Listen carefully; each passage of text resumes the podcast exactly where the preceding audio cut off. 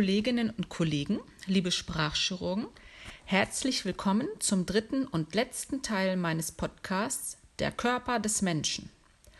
Heute wollen wir uns angucken, wie die einzelnen Strukturen an den Beinen und an den Füßen auf Deutsch heißen.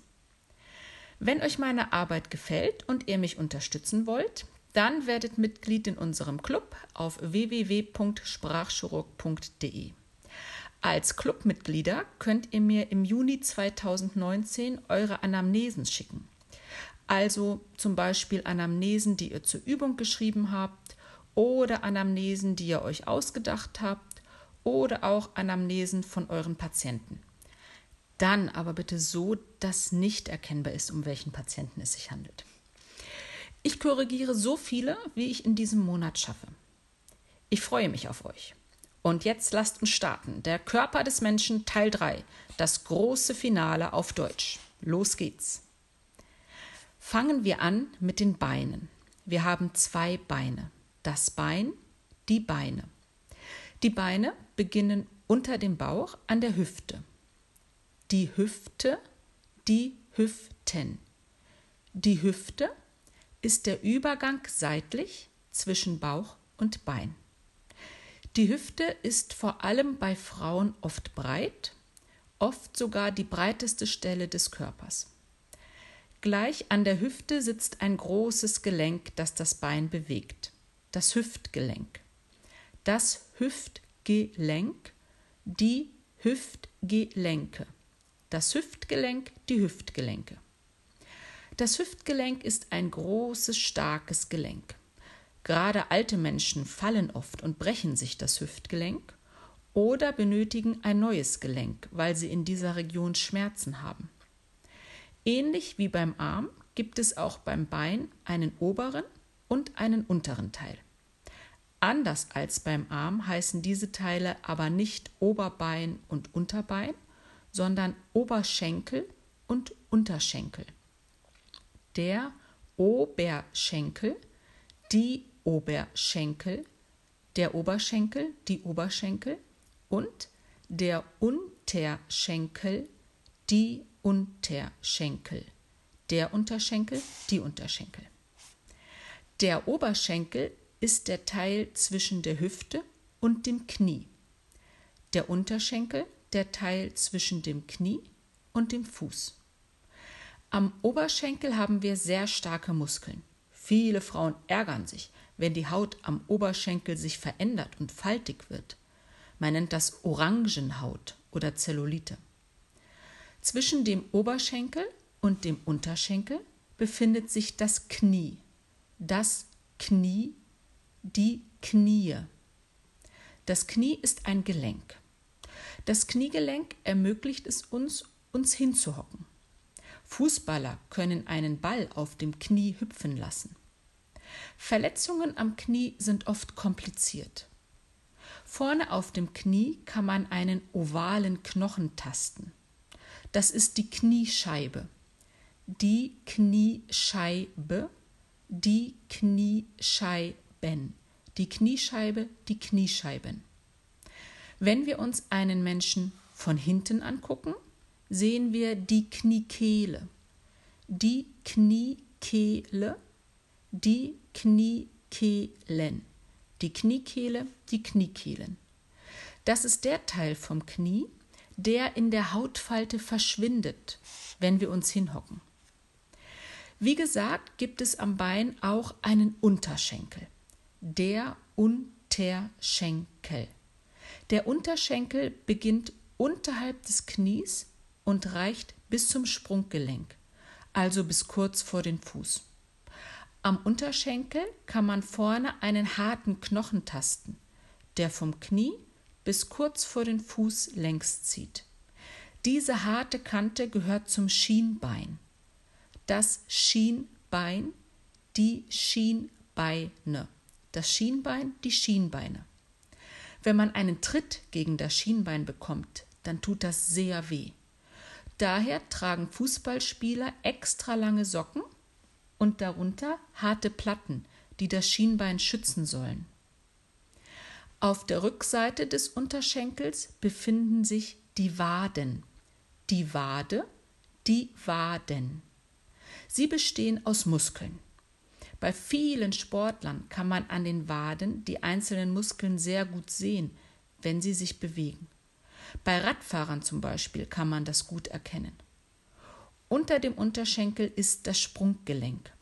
Das Sprunggelenk, die Sprunggelenke. Das Sprunggelenk, die Sprunggelenke. Anatomisch befinden sich zwischen den Bein und dem Fuß natürlich mehr Gelenke als eins. Im normalen Sprachgebrauch spricht man aber einfach von dem Sprunggelenk und meint damit alle diese Gelenke zusammen. Manchmal spricht man auch von dem oberen Sprunggelenk und dem unteren Sprunggelenk. Am Sprunggelenk kann man außen den Außenknöchel und innen den Innenknöchel tasten. Der Außenknöchel, die Außenknöchel, der Außenknöchel, die Außenknöchel und der Innenknöchel, die Innenknöchel, der Innenknöchel, die Innenknöchel. Der Außenknöchel und der Innenknöchel sind Knochen. Man kann sie leicht von außen sehen. Hinten am Sprunggelenk sitzt eine sehr starke Sehne, die Achillessehne. Die Achillessehne.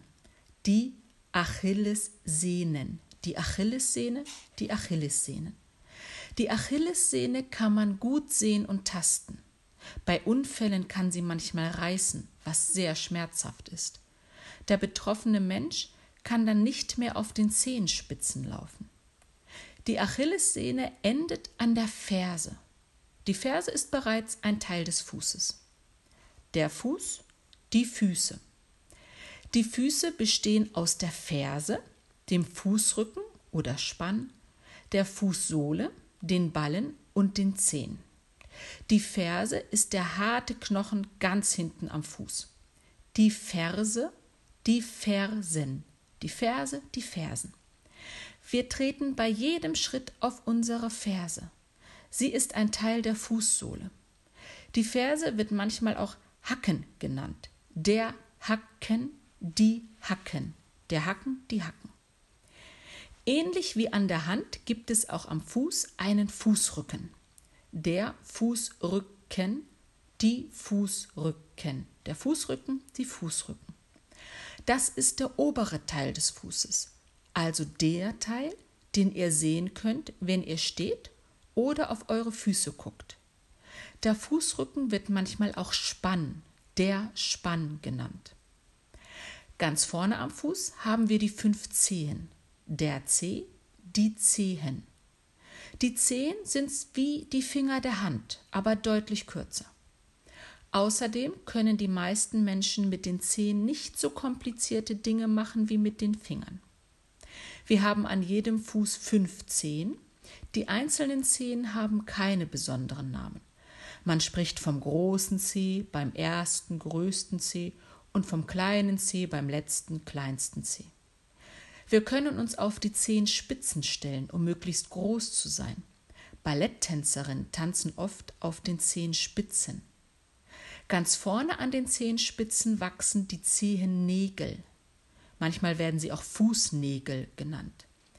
Der Zehennagel, die Zehennägel, der Zehennagel, die Zehennägel und der Fußnagel, die Fußnägel der Fußnagel, die Fußnägel.